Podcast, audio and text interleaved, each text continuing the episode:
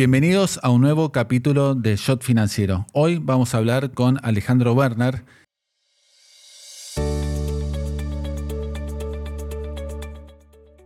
que naciera en la Argentina, pero debió emigrar cuando llegó la dictadura en 1976 a México. Tiene una trayectoria tanto en el campo privado como en el sector público muy interesante. Fue designado joven líder mundial por el Foro Económico Mundial en el 2007. Fue doctorado en el MIT, en el Instituto Tecnológico de Massachusetts, en 1994. En México tuvo una carrera impresionante porque fue subsecretario de Hacienda y Crédito Público entre diciembre del 2006 y agosto del 2010. También titular de la banca corporativa y de inversión en el BBVA Bancomer desde agosto del 2011 hasta fines del 2012. Tiene una importante relación con Argentina porque estuvo a cargo del Departamento del Hemisferio Occidental del FMI desde enero del 2013 y obviamente estuvo a cargo también del caso Argentina cuando Argentina logró el famoso acuerdo por cerca de 55 mil millones de dólares allá por el 2018. Estás escuchando Yo Financiero con Guillermo Willy Laborda. Propósito, actitud, resultados. Liderazgo modo Geneia.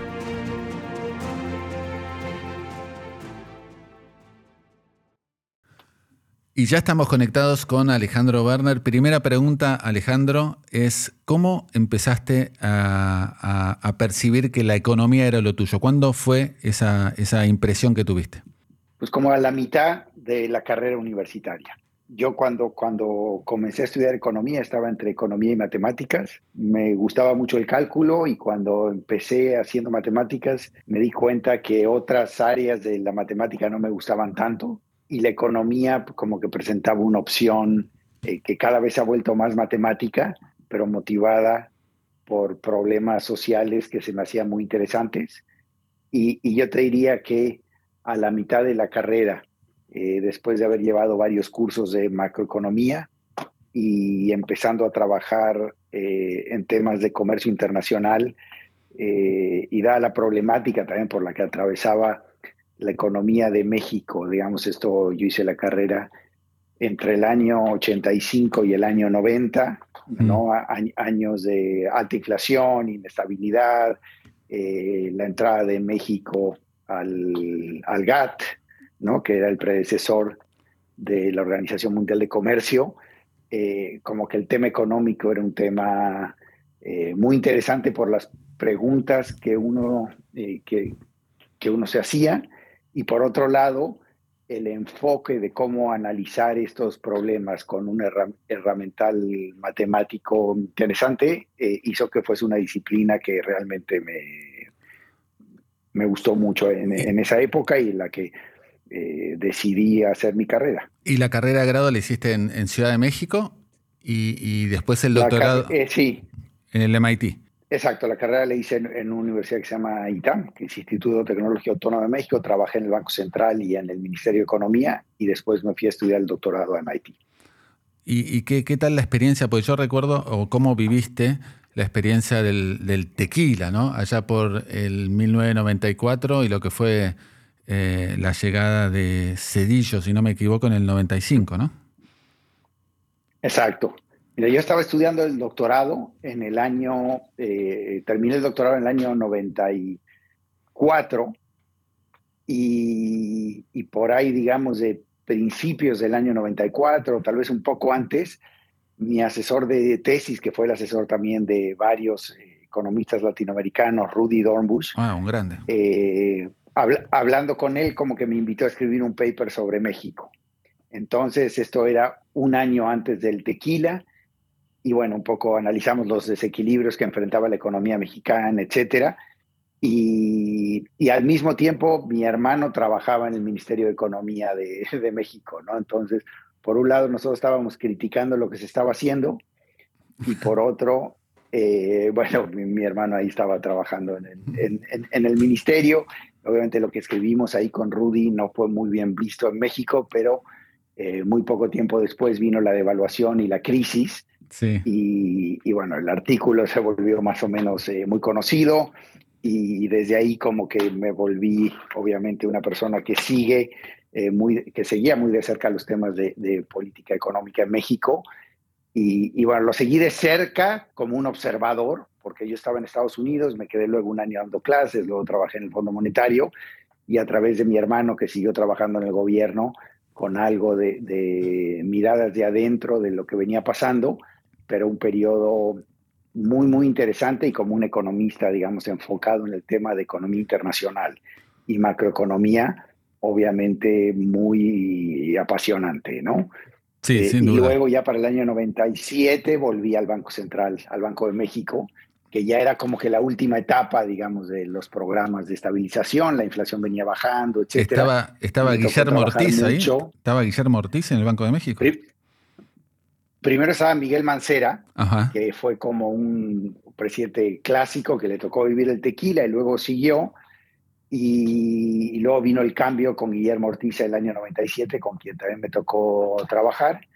Y ahí nos tocó hacer toda la transición de un esquema medio híbrido de política monetaria con agregados monetarios, etcétera. La inflación todavía estaba en los dos dígitos, pero ir llevando digamos, el esquema hasta converger con un esquema de objetivos de inflación como el que alguna vez quiso establecer Argentina, pero es un poco el esquema que ahora usan mm. Chile, Colombia, Brasil, eh, ¿no? que es un poco que se usa en los mercados emergentes, siguiendo lo que había hecho el Banco de Inglaterra, el Banco de Australia, Canadá.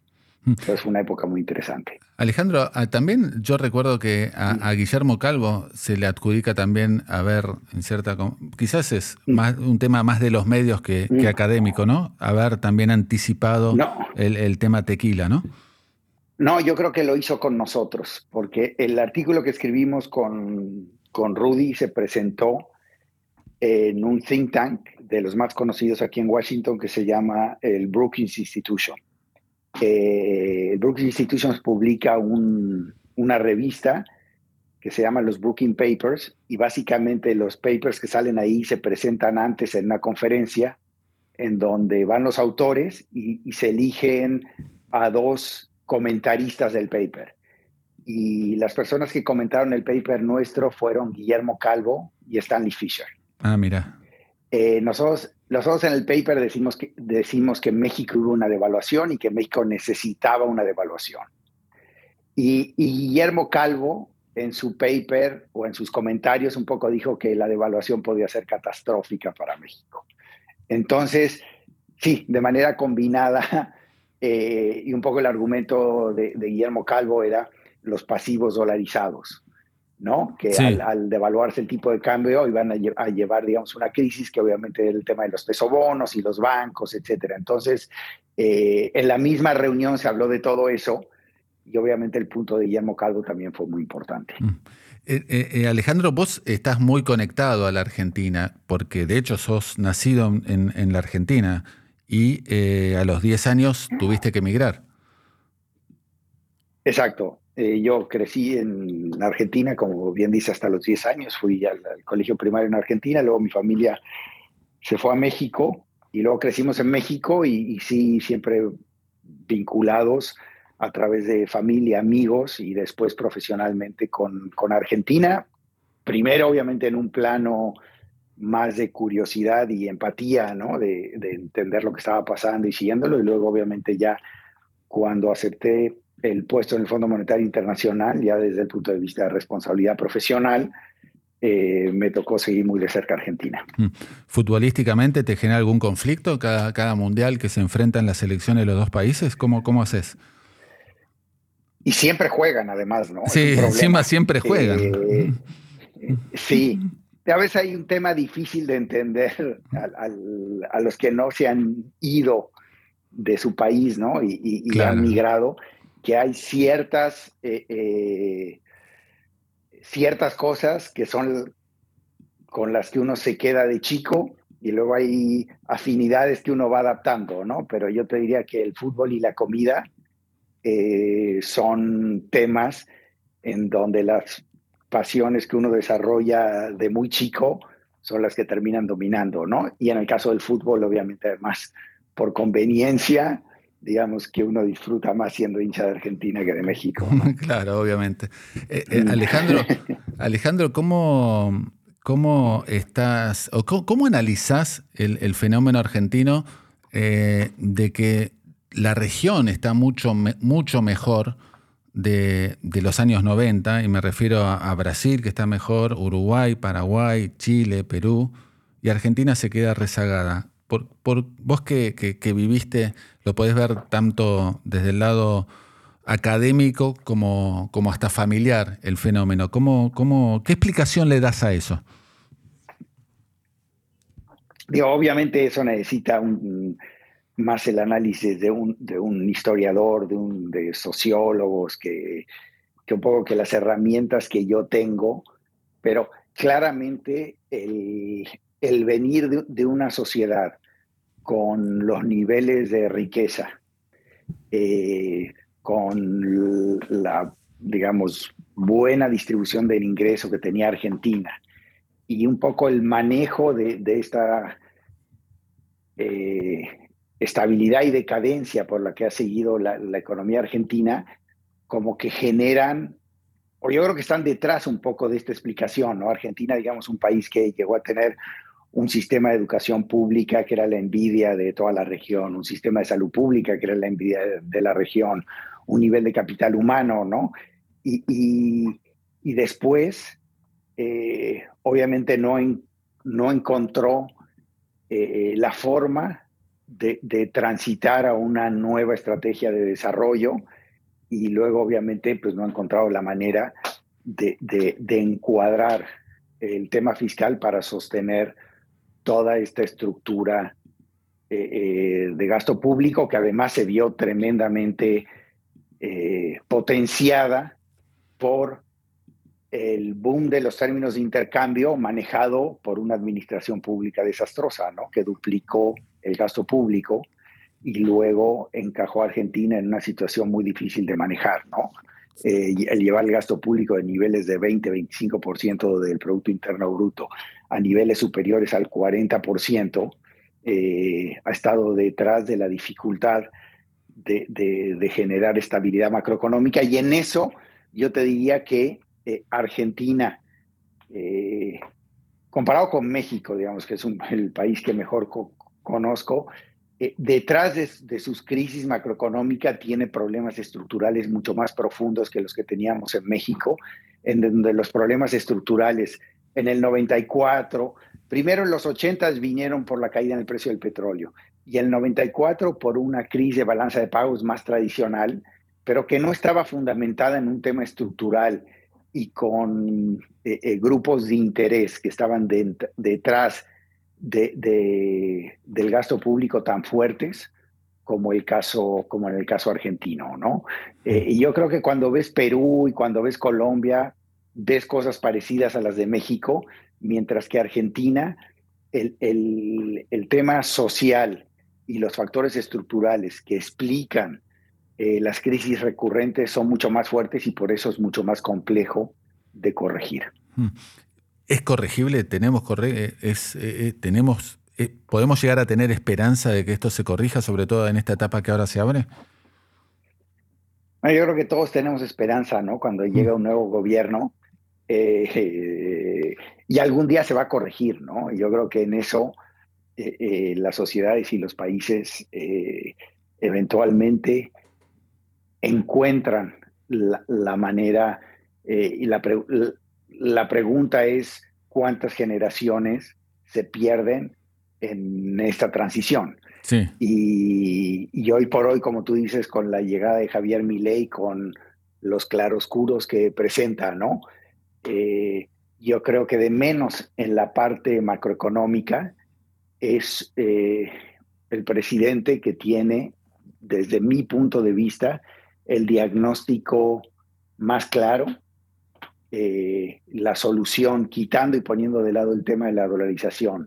Pero yo te diría en términos fiscales, en términos de apertura comercial, en términos de privatizaciones y en términos de ir contra, digamos, los privilegios tanto de los grupos de interés dentro del sector público y de los del sector privado, eh, yo creo que hay uno para mí es, eh, obviamente estoy de acuerdo quitando el tema de, la dolarización en casi todos los componentes de su programa económico. Ahora, mm. gran, la gran pregunta es si va a tener el apoyo político para hacerlo. Y yo creo que ahí sí, eh, un poco la inconsistencia en que solo una persona de afuera del sistema puede llegar con una propuesta de transformación tan clara, pero luego para implementarla también necesitas del sistema y, ahí surge, digamos, una contradicción que a ver cómo la resuelve el presidente electo mm. Milei, ¿no? Sí, ahí está el desafío. Alejandro, eh, Exacto.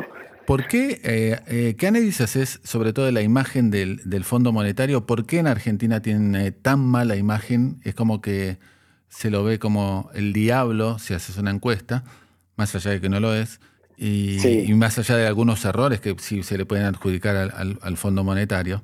Pero ¿por qué eh, pensás que el, Fondo Monetario tiene básicamente en Argentina de vuelta tan mala imagen? Pues porque la gente que trabaja ahí es realmente perversa. No, digo, es una broma, ¿no? Pero sí, sí, me imagino.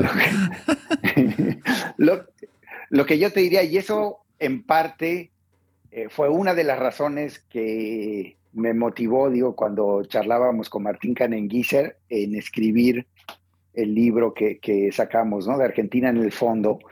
Eh, por un lado, yo te diría que es algo que le pasa al Fondo Monetario en todos los, los países y en todas las regiones donde opera, que el fondo termina participando activamente con, en los países en los peores momentos de la economía de esos países. Cuando el fondo tiene que hacer un programa con un país, México 94, es después o durante el colapso de 7% de su economía, durante la crisis del tequila, eh, eh, o en el 82, ¿no? con la crisis de la deuda, la nacionalización en México de los bancos, la transformación de depósitos que supuestamente eran en dólares, a lo que nosotros le llamamos los dólares, ¿no? Estas eh, especificaciones asimétricas, etcétera, que ocurren en nuestros países.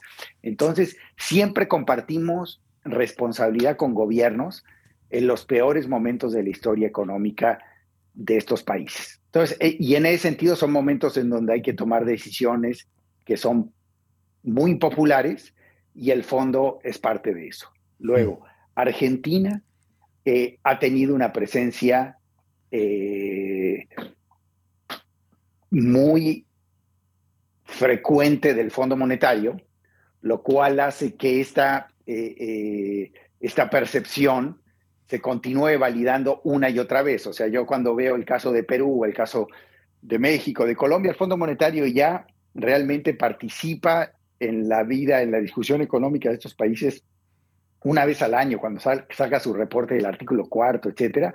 Pero después no es esta eh, eh, angustia de cada trimestre, qué va a decir el fondo, si viene el desembolso o no, qué le pide a la Argentina en términos de déficit, por qué se lo pide en términos de reformas. Entonces, la gente también se va olvidando, las nuevas generaciones no crecen con esa discusión y, en ese sentido, la noción sobre el Fondo Monetario va migrando a una noción un poco más eh, normal.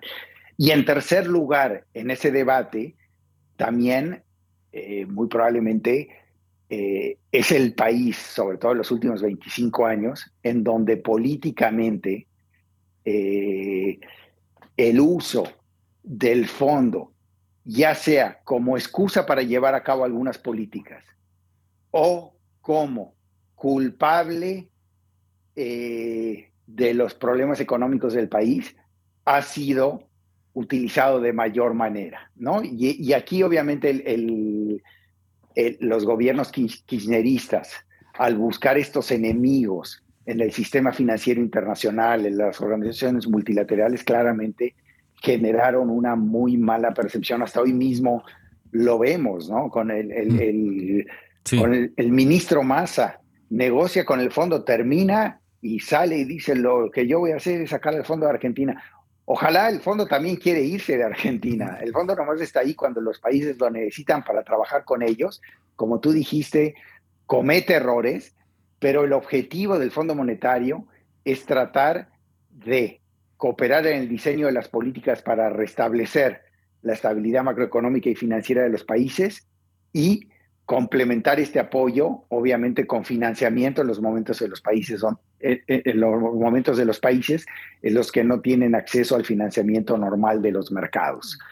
Eh, ahora, y, en el libro lo discutimos un poco con Martín, digo, es cierto que, por ejemplo, durante la crisis de la deuda en los 80 eh, caída en el precio del petróleo, pues, caída en el precio de los commodities, eh, los países de América Latina habían incurrido en endeudamiento importante y uno puede llegar a ver eh, al Fondo Monetario Internacional y a otros organismos multilaterales, tal vez a veces preocupados también por la salud financiera de los bancos que prestaron, y uno puede llegar a tener la interpretación de que en ese momento también había un interés de que lo, los bancos que prestaron no sufrieran pérdidas importantes. ¿no? Entonces ahí viene como la puja entre si las políticas del fondo están diseñadas 100% viendo el bienestar de los países deudores o también piensa en los países acreedores y sobre todo en el sistema financiero de esos países acreedores.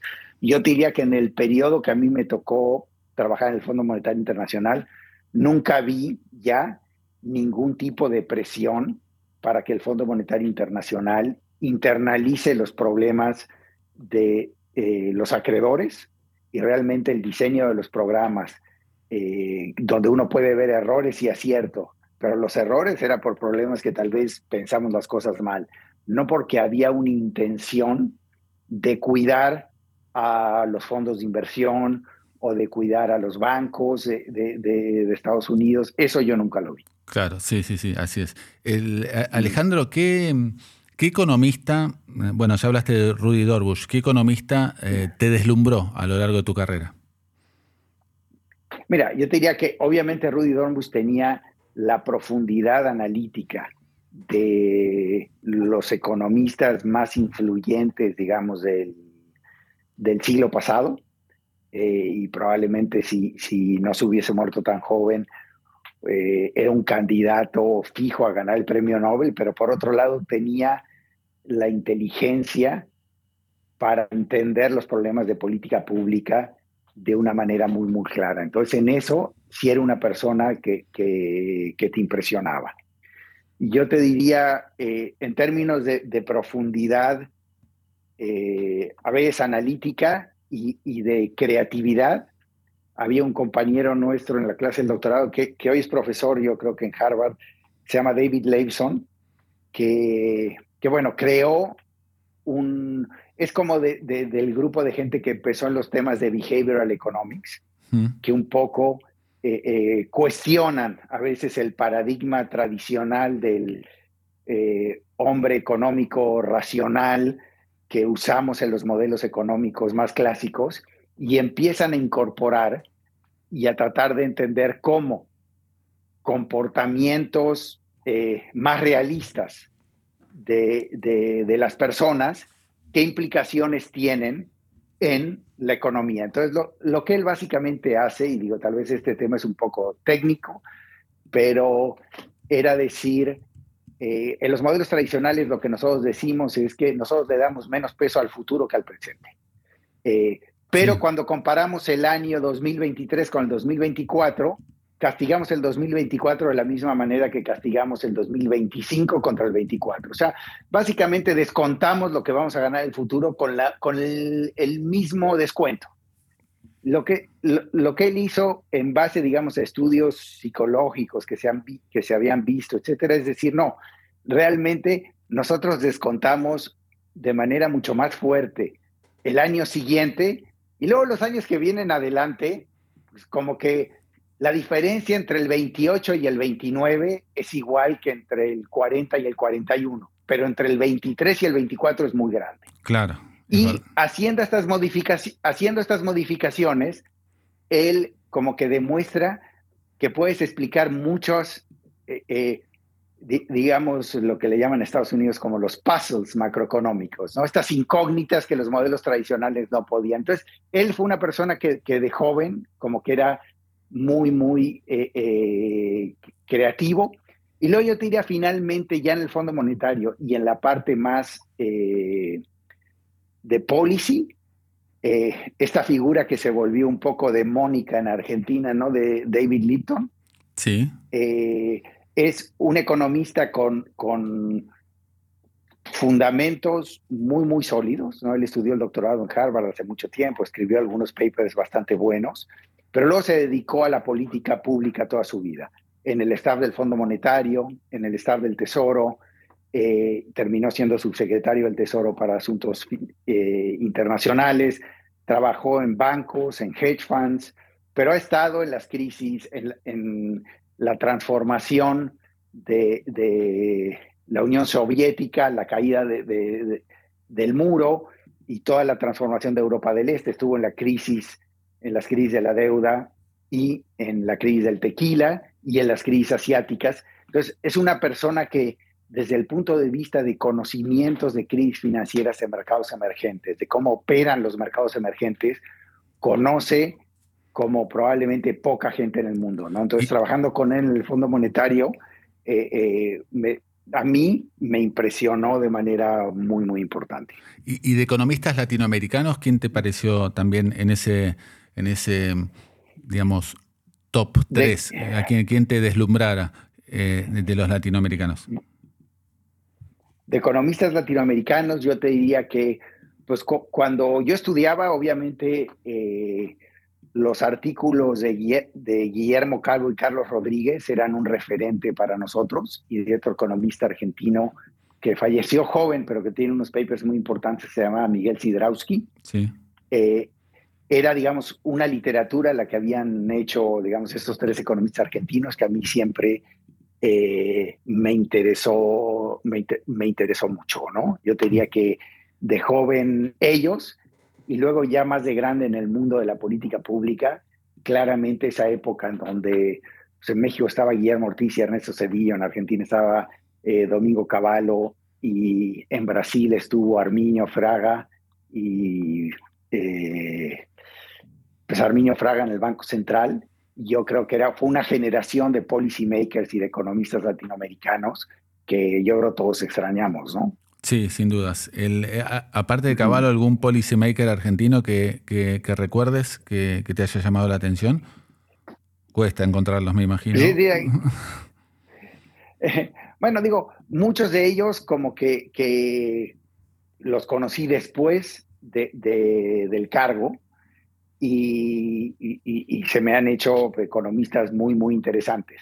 Eh, pero una figura que uno haya visto con el impacto que tuvo y con la visión de transformación que tuvo Domingo Cavallo, eh, que obviamente su, su, impacto ahí fue único, ¿no? Mm. ¿Dónde em, te, agarró el atentado a las Torres Gemelas? En, en la universidad. Eh, yo creo que había terminado clase y por alguna razón fui a, la caja de la universidad, no sé si a cobrar algo de, ser asistente de alguien o... ¿En, el eh, MIT o en el...? en México, no, ah, en, México. Mm. Y, me acuerdo de ver, sí, el, en la tele estaban reportando lo del primer avión. Todo cambió a partir, hasta en términos eh, económicos, todo cambió desde entonces. Claro, no, no, no, no, fue un impacto. Yo estaba allá... Eh, de, regreso en México y exacto, yo daba clases y no sé si fue a cobrar o qué fui a hacer, eh, más bien ahí a la, caja de la universidad, luego me, fui a trabajar y sí, obviamente eh, el impacto en ese momento sobre la economía mexicana fue importante y un poco el cerrar la economía, ¿no? Un poco sobre todo el tema de los viajes y la interacción con, con otra gente, los impactos financieros.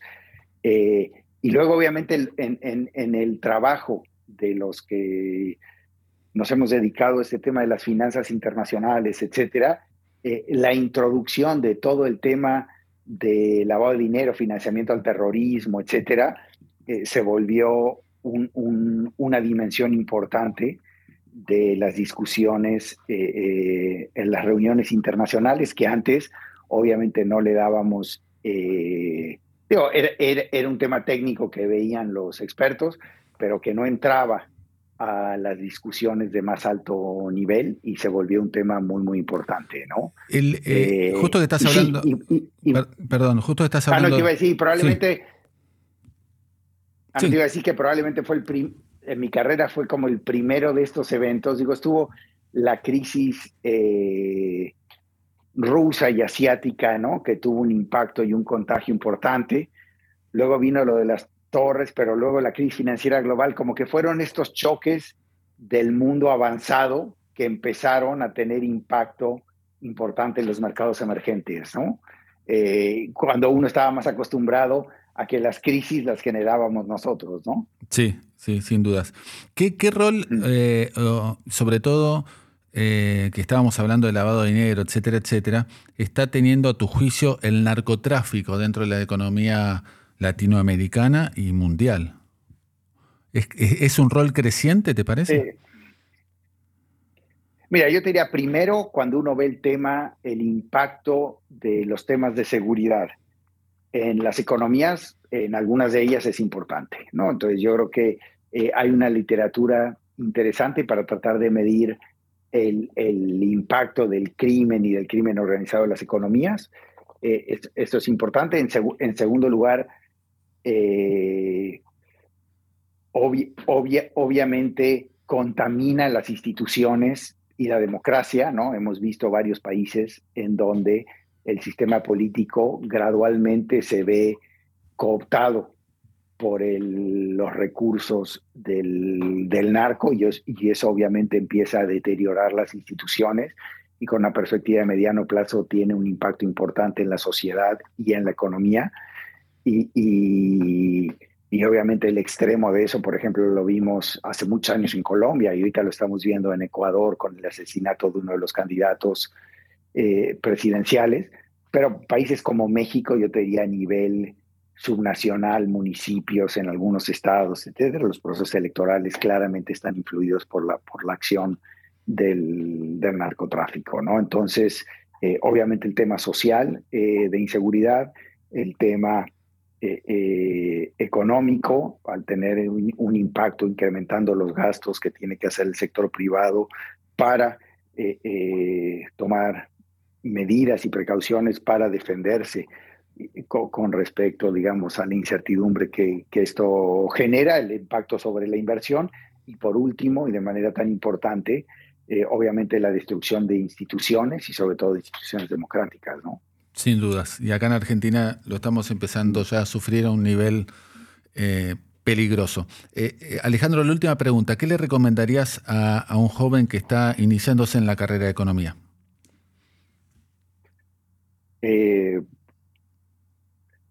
Muy buena pregunta. Yo, yo, te diría tratar de mantener el,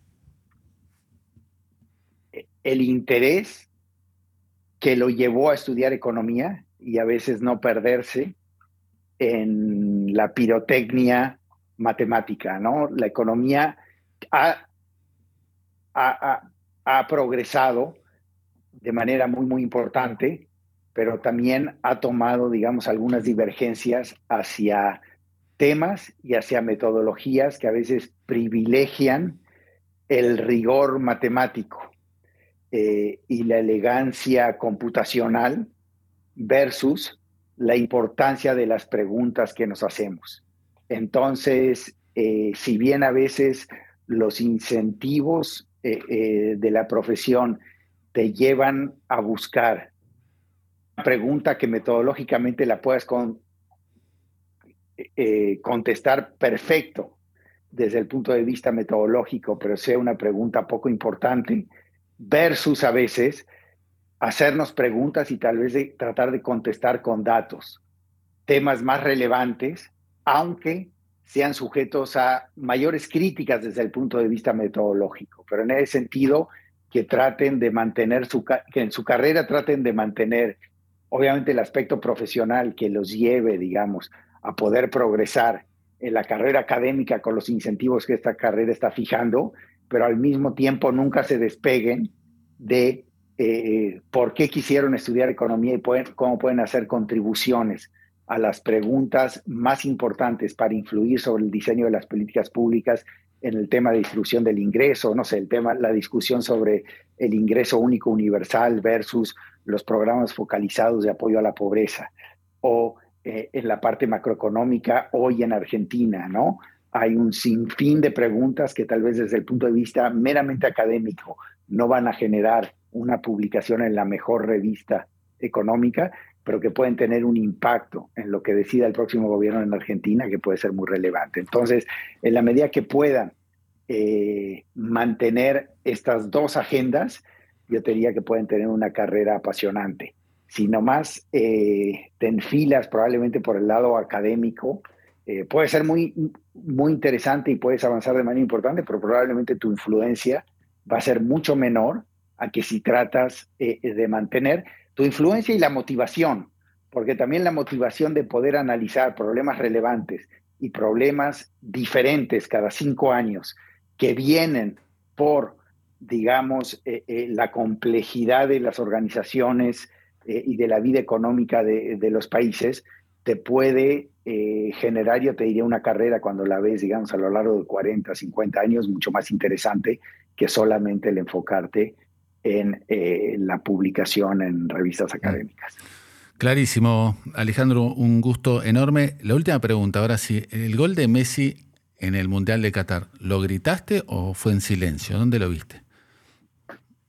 A, eh, lo vimos en casa de mi mamá, en México, en México con mis hermanos, eh, con mi hermano, mis hijos, sí lo gritamos. Ah, bueno.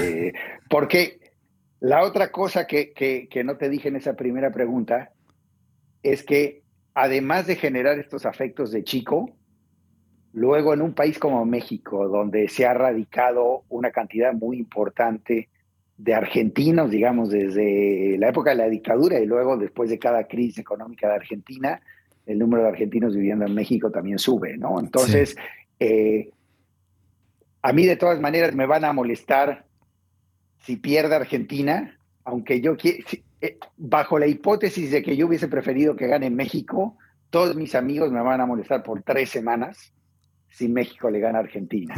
Entonces, eh, eso te hace doblemente más hincha de Argentina en, estos, en estas circunstancias.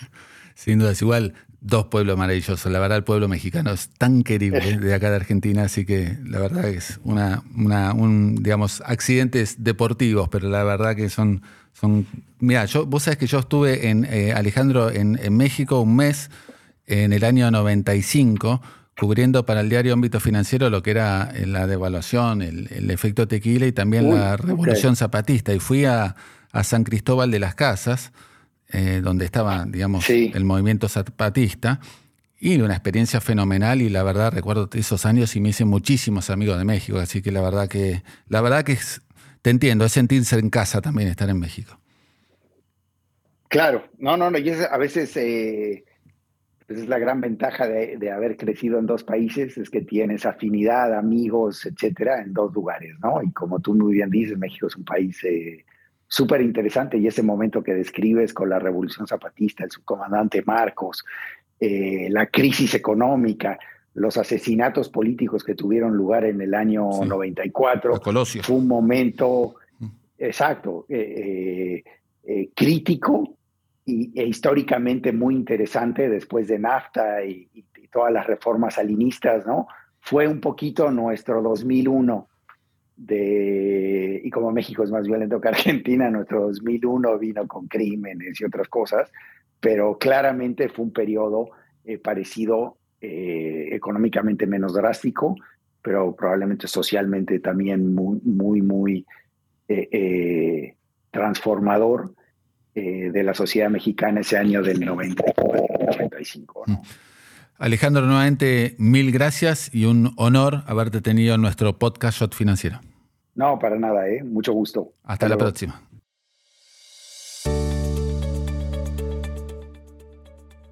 Hasta aquí la entrevista con Alejandro Werner. Nos reencontramos en el próximo capítulo de Shot Financiero con otro referente de los mercados y la economía internacional. Shot Financiero. Conducción, Guillermo Willy Laborda. Producción, Big Tecnia. Contenidos digitales.